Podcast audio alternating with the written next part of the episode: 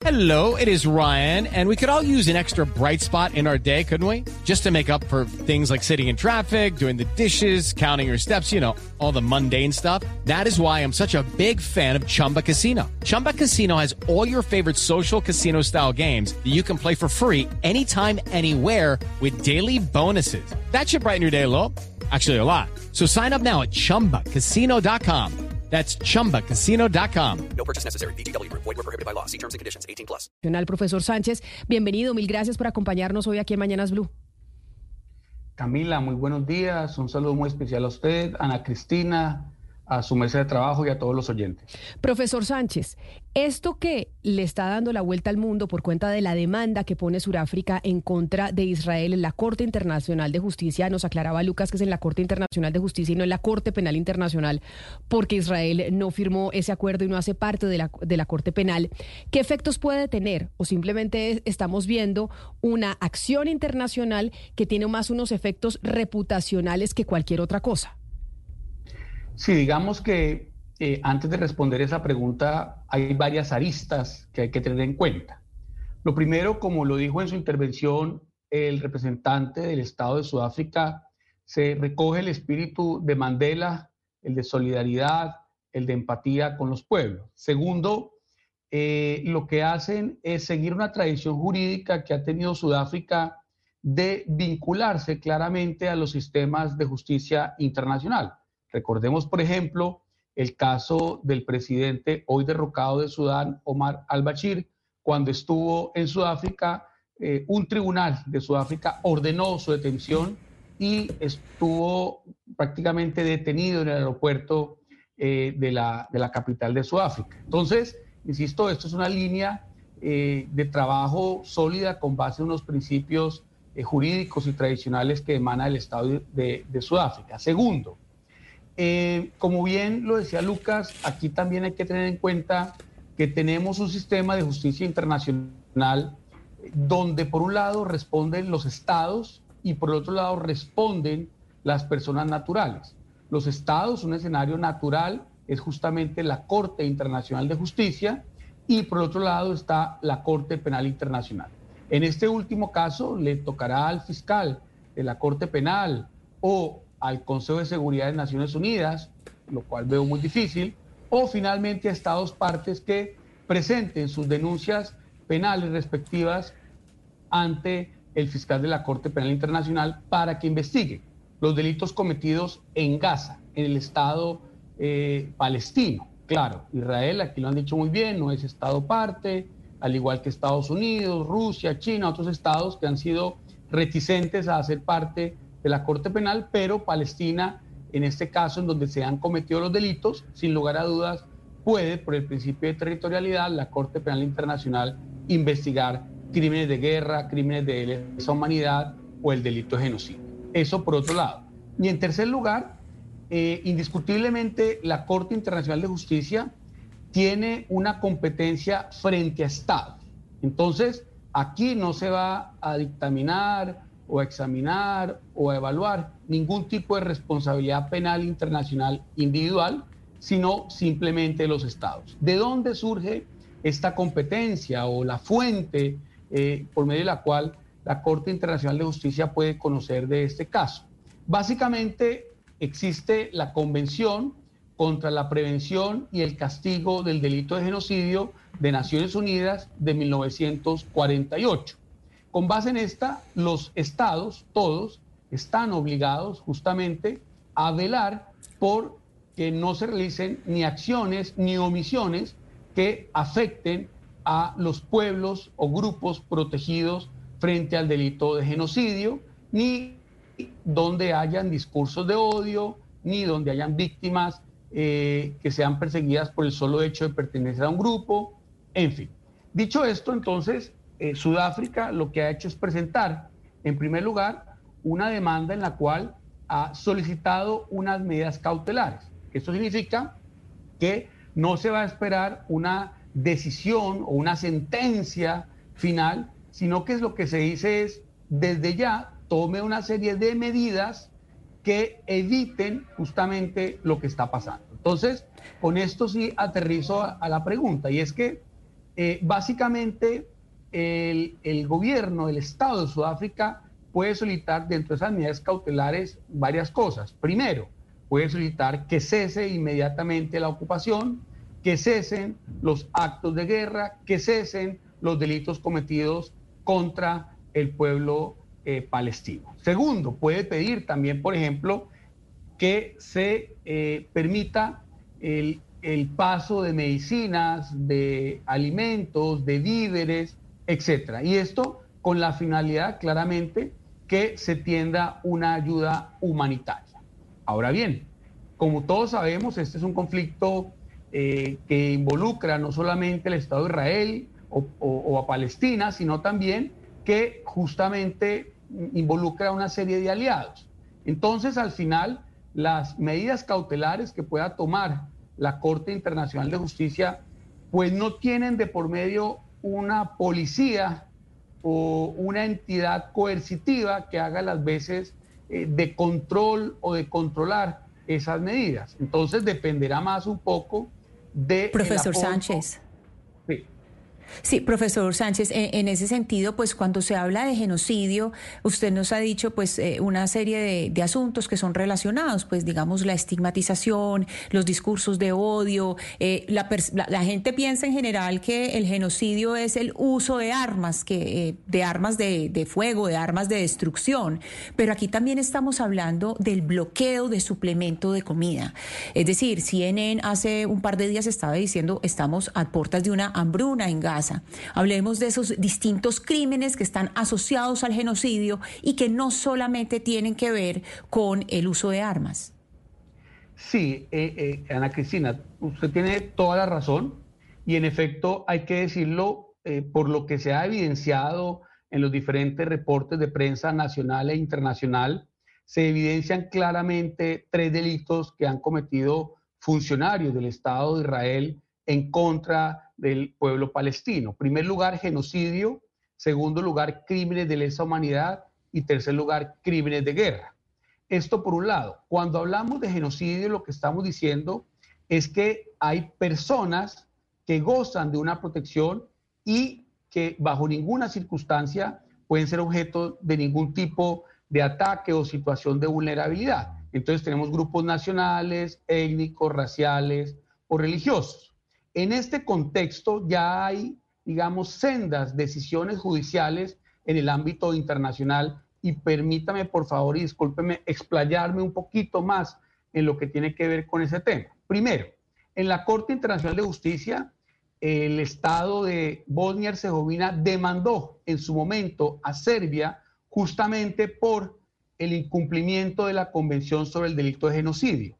Asimismo, Gambia demandó Estado africano demandó a Myanmar justamente por el delito de genocidio en lo que tiene que ver con la Convención del 48 frente a los Rohingya. Desafortunadamente esta es otra crisis humanitaria. Los Rohingya son un grupo apátrida que vive en Myanmar y que desafortunadamente ha sido eh, desconocidos todos sus derechos. También, digamos, eh, a nivel de legitimidad, los Países Bajos junto a Canadá decidieron demandar ante la Corte Internacional de Justicia por el delito de tortura en la Convención del 84 a eh, el Estado de Siria. Digamos esos ejemplos a nivel internacional. Por el otro lado, frente a lo que es el genocidio, eh, evidentemente también hay ya antecedentes. Recordemos el presidente de Sudán, como lo mencionamos hace un momento.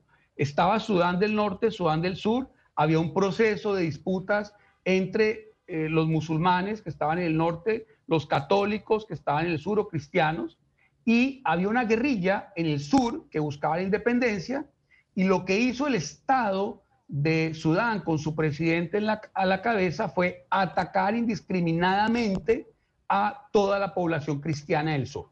Lo que está diciendo es, usted no puede matar, asesinar, lesionar, afectar derechos fundamentales de un grupo protegido por el solo hecho de pertenecer a ese grupo. Y lo que estamos evidenciando en Israel es más o menos lo mismo. Y es que evidentemente hay un grupo ilegal, armado, que también hay que decirlo, según reportes de prensa, han cometido bien sea crímenes de guerra o crímenes de lesa humanidad. Hey guys, it is Ryan. I'm not sure if you know this about me, but I'm a bit of a fun fanatic when I can. I like to work, but I like fun too. It's a thing. And now the truth is out there. I can tell you about my favorite place to have fun. Chumba Casino. They have hundreds of social casino style games to choose from with new games released each week. You can play for free anytime, anywhere. And each day brings a new chance to collect daily bonuses. So join me in the fun. Sign up now at chumbacasino.com. No purchase necessary. Group. Void were prohibited by law. See terms and conditions. 18 plus. que es el grupo Hamas. Indiscutiblemente el conflicto armado es contra ese grupo, pero lo que se ha evidenciado desafortunadamente es que el Estado de Israel está haciendo una tierra arrasada. Se habla de más de 20 mil muertos, se habla de más de 7 mil ni- niños muertos. Entonces, en ese orden de ideas, lo que está diciendo es, usted debe atacar objetiva y legítimamente a su contraparte, que es un combatiente, que es miembro de las Fuerzas Armadas, que es un insurgente, que es un guerrillero, en fin. Pero usted no tiene por qué atacar a la población civil. Usted no tiene por qué asesinar, matar, afectar a niños, mujeres, adolescentes y personas que nada tienen que ver con el conflicto. Entonces lo que uno está observando aquí con mucha preocupación es que el Estado de Israel lo que está haciendo es una matanza indiscriminada. Recordemos cómo uno de los miembros del partido gobernante del Likud dijo que Gaza iba a ser una tierra arrasada. Otro, un general, también señaló claramente que iban tras todos los palestinos en, en esta zona de Gaza. Entonces, insisto, lo que se debe hacer es atacar los objetivos válidos de la guerra, de un conflicto armado, pero no perseguir o atacar o asesinar a palestinos por el solo hecho de ser palestinos, que es lo que estamos viendo. Frente a lo que usted, perdóneme, Sí. le, le interrumpo, profesor eh, Sánchez, frente a lo que usted escuchó hoy y hemos escuchado, pues, los que estuvimos pendientes de esa audiencia en La Haya, quienes son expertos en la materia dicen que esa argumentación de Sudáfrica fue muy sólida. Hoy escuchamos a Sudáfrica, mañana se escuchará la contraparte, Israel. En términos jurídicos, ¿usted cree que hay argumentos que puede presentar Israel para contrarrestar de- realmente de una manera sólida ante la Corte lo presentado por Sudáfrica para decir nosotros no estamos cometiendo un genocidio, nosotros estamos simplemente acudiendo a la legítima defensa por cuenta de un ataque que recibimos el pasado 7 de octubre? Sí, evidentemente el Estado de Israel presentará sus argumentos jurídicos. Eh, en primer lugar, puede atacar eh, la legitimidad del demandante, Sudáfrica, eh, pero insisto, ya hay ejemplos eh, jurisprudenciales al interior de la Corte Internacional de Justicia que da legitimidad a terceros estados para que presenten sus demandas. Segundo, mm, puede atacar lo que usted está diciendo, que de conformidad al derecho internacional está acudiendo, por ejemplo, al derecho a la legítima defensa, por ejemplo, al estado de necesidad. En fin, eso lo puede argumentar. Sin embargo, serán los jueces los encargados de tomar una decisión como terceros imparciales y objetivos. Lo que uno ve es que eh, argumentativamente a nivel jurídico, el Estado de Sudáfrica ha hecho una jugada eh, muy interesante en términos jurídicos y en términos políticos que esperamos eh, surta efecto justamente para detener esta masacre en contra del pueblo palestino. Se llevaron 200 secuestrados y por 200 secuestrados ya han matado 20 mil. Entonces realmente ahí tampoco es que haya mucha proporcionalidad entre otros aspectos. Entonces dicho esto, pues serán los jueces de la Corte Internacional de Justicia quienes eh, tomarán la decisión que en derecho ellos consideren la que corresponde. Profesor, eh, basado en lo que dice mi compañera Camila Zuluaga, lo que ha dicho Israel desde su posición es que Gaza no forma parte de la autoridad palestina. Quien lidera Gaza y gobierna Gaza es Hamas, desde hace ya algunos años. E incluso Israel ha aducido que parte del problema que hay en Gaza es que Hamas está poniendo a niños y a inocentes como escudos humanos frente a lo que está ocurriendo en medio del bombardeo. La consulta es, ¿Cómo se puede dividir una población palestina entre la autoridad palestina que rige sobre una zona en esa parte del planeta y Gaza con Hamas, que, que al final era quien lideraba esa zona allí que colinda con Israel? Claro, eh, lo siguiente es que el derecho internacional humanitario establece quiénes son los objetivos militares legítimos. Y en este caso, serán entonces los funcionarios, los combatientes, los insurgentes, todas aquellas personas que tomen parte activa, de forma directa, indirecta, en las hostilidades, pero no la población civil. El derecho internacional humanitario excluye, prohíbe cualquier tipo de ataque frente a la población civil. Y segundo, el delito de genocidio establece justamente que yo no puedo atacar a una persona que haga parte de un grupo nacional o de un grupo protegido por el simple hecho de hacer parte de este grupo, que es lo que pareciera está sucediendo en este caso. Entonces, como las guerras tienen unas reglas, unos límites, pues indiscutiblemente estos deben seguirse. Las personas, funcionarios, combatientes que no sigan estas reglas, pues están cometiendo crímenes de guerra. Usted mencionaba, los están utilizando como escudos. Pues bien, utilizar como escudos por parte de Hamas a civiles o a población civil es un crimen de guerra. Pero también obliga a las otras partes a que se cumplan con estas normas justamente del derecho internacional consuetudinario. Profesor, fíjese que por este tema nos, hemos olvidado de otro eh, y tiene que ver con el conflicto entre Rusia y Ucrania, esa invasión que ya va a cumplir dos años. La consulta es, ¿usted cree que cabe una demanda parecida a la que plantea Sudáfrica a Vladimir Putin y al gobierno de Rusia? Pues sí, habría que ver, habría que ver, yo creería que sí, creería que sí porque existen diversos tratados internacionales sobre derechos humanos. Ya el fiscal de la Corte Penal Internacional, el señor Karim Khan, dio un gran paso al señalar cómo el Estado eh, ruso ha venido secuestrando niños justamente ucranianos. Y esto no lo sabía el mundo. Y sin lugar a dudas, eh, existen una serie de arsenales jurídicos internacionales. Está el Tribunal Europeo de Derechos Humanos, está la Corte Internacional de Justicia, está la Corte Penal Internacional, pero también hay otras medidas. Las medidas, por ejemplo, como eh, el principio de jurisdicción universal o justicia universal, que es básicamente que cualquier Estado pueda investigar los delitos que se están cometiendo al interior de Gaza, en donde justamente los Estados, acudiendo a ese principio de justicia mundial, pues eh, puede adelantar las investigaciones que considere. Más o menos eh, lo hemos visto, por ejemplo, en, casos eh, que adelantó el juez Baltasar Garzón en su momento, en Guatemala y en otros países. Y entonces, insisto, al haber ese arsenal jurídico, pues sin lugar a dudas, los estados pueden acudir absolutamente a todos ellos. Profesor Sánchez, eh, ayer que la Cancillería colombiana anunció que respaldaría esta denuncia presentada por Sudáfrica, dice el comunicado que van a hacer un seguimiento cuidadoso del proceso y que en caso de ser necesario van a anunciar acciones judiciales concretas adicionales a esta demanda. ¿Cuáles podrían ser esas acciones adicionales? Sí, en efecto, eh, la Liga Árabe, el Estado de Colombia eh, y otros estados han venido señalando su apoyo. Pues básicamente lo que se puede hacer es algún tipo de acumulación de demandas o puede presentar sus propias demandas o puede prestar apoyo jurídico internacional en este caso.